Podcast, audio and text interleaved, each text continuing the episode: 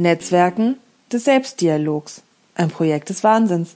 Geschrieben von Jasmin, gesprochen von Melanie.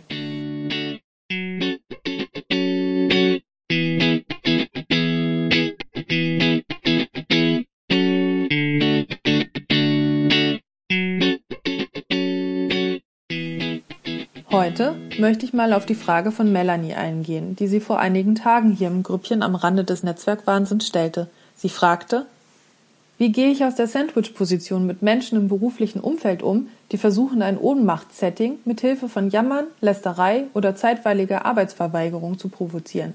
Lösungsorientierte Gespräche und ein partizipativer Umgang stellen sich als wenig hilfreich heraus.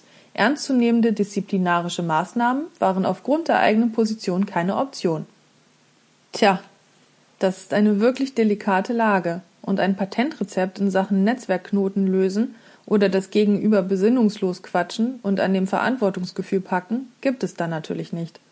Aus meiner Erfahrung kenne ich zwei Möglichkeiten, die ich aus dem Segelsport übertragen habe. Da gibt es das Ausrauschen lassen, wenn man einfach die Leinen loslässt und zusieht, rechtzeitig den Kopf aus der Schusslinie zu bekommen, wenn der Großmast einem am besten noch im ungünstigen Wendemanöver entgegenschnellt. Ungute Taktik, sehr ungute Taktik, nicht mal lustig anzusehen, wenn man es beobachten muss.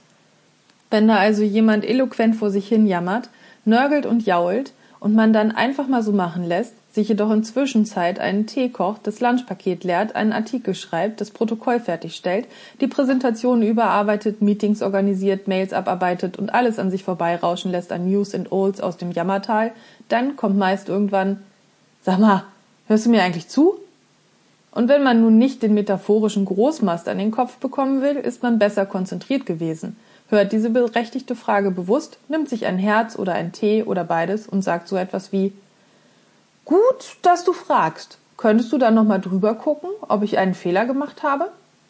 Das ist das gekonnte Vieren, wenn man kontrolliert die Fäden in der Hand behält und nach und nach Spiel gibt, aber eben dabei bleibt, wenn man es denn schon muss. Aushalten, leichtes Abseilen, um die Sache nicht aus dem Ruder laufen zu lassen und zurückholen mit einem Hauch von angemessener selbstkritischer Forderung und echten, ungebrochenem Willen zum Feedback. Wer kann da schon widerstehen, seine Mosereien konstruktiv einzusetzen und zu korrigieren, was mir so durchgerutscht ist? Man muss die Leute halt nach ihren Stärken einsetzen.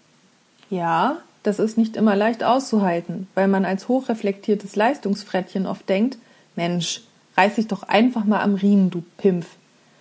Aber meine Erfahrung zeigt, dass es weniger Kraft kostet, die Vieren-Strategie im Zwischenmenschlichen zu zelebrieren, weil man mit bestimmten Zeitgenossinnen und Zeitgenossen einfach auskommen muss, wenn man selber Ziele erreichen will, als wenn ich mich in ausrauschenden Leinen verheddere und selber noch über Bord gehe.